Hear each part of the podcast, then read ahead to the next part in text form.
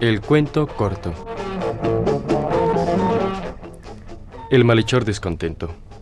Un juez, habiendo sentenciado a un malhechor a la cárcel, procedió a señalarle las desventajas del crimen y los beneficios de la enmienda. Eh, vuesa señoría, dijo el malhechor interrumpiéndolo, ¿sería tan amable de cambiarme la pena por diez años de prisión y nada más? ¿Cómo? exclamó el juez sorprendido. Le he dado solo tres años. Sí, ya lo sé, asintió el malhechor. Tres años de cárcel y de predicación. Si fuera tan amable, me gustaría que me conmutara la predicación.